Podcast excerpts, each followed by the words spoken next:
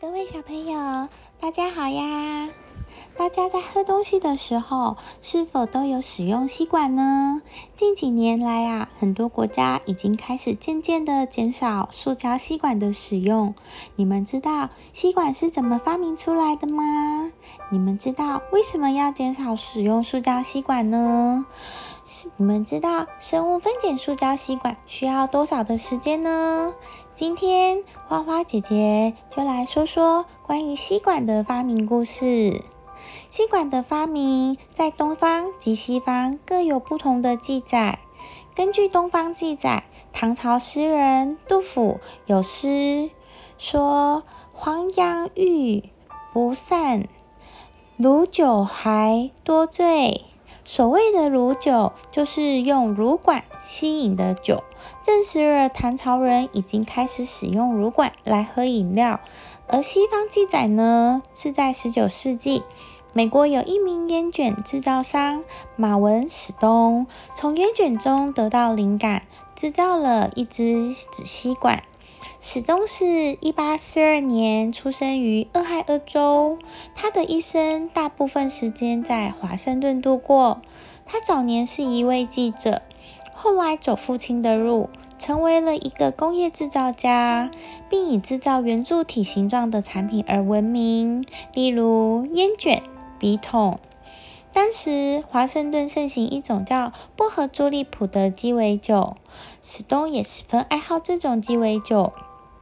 可是呢，他每天喝冰冻的薄荷朱利普，一直被当时的黑麦吸管衍生的问题而困扰。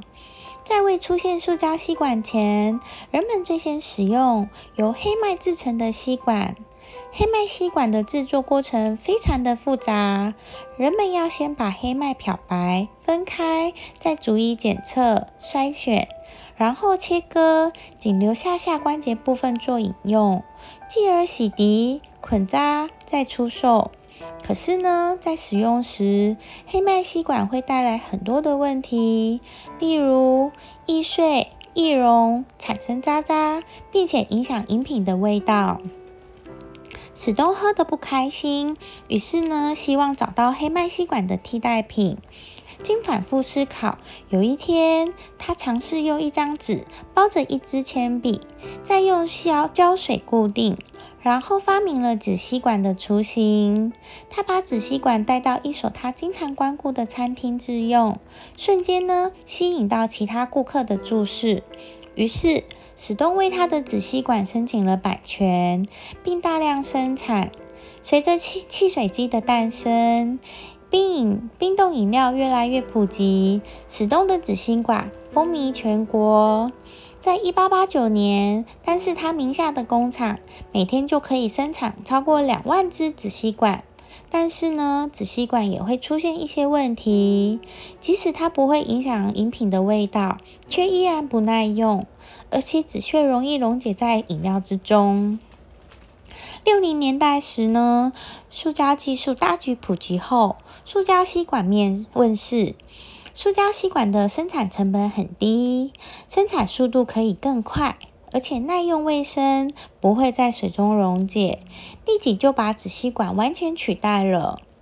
但从使用者的角度来说，塑胶是暂时最适合制作吸管的物料。塑胶吸管代表着速效。让人们可以快捷的饮用冰冻饮料，而且在大量生产、价格低廉的情况下，可即用即抛，既卫生又方便。但随之而来的呢，是塑胶对环境造成的影响也越来越大。二零一五年，美国德州农工大学海龟研究专家菲珍娜在哥斯达黎加发现，一只海龟的鼻子里面塞住了异物，尝试以钳子拔出。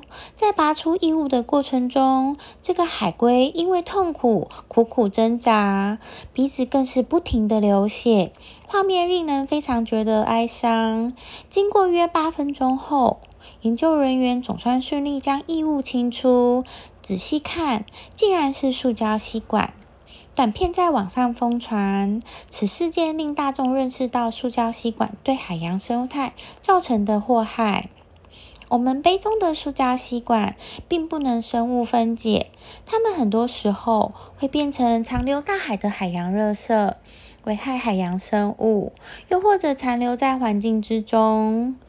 塑胶吸管的热色分解时间非常的长，分解一条塑胶吸管需要四百到五百年，与分解塑胶瓶所需的四百年差不多。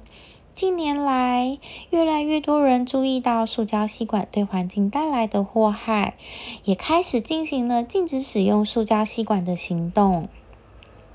现在二十一世纪的是社会，就是拥抱高效机器的文化。吸管确实为我们的生活带来便利，我们一时间也很难完全摒弃塑胶吸管。可是呢，只要我们改变一下生活习惯，用少一些的吸管，或者选用一些更环保的物料，就会对我们的环境有极大的帮助。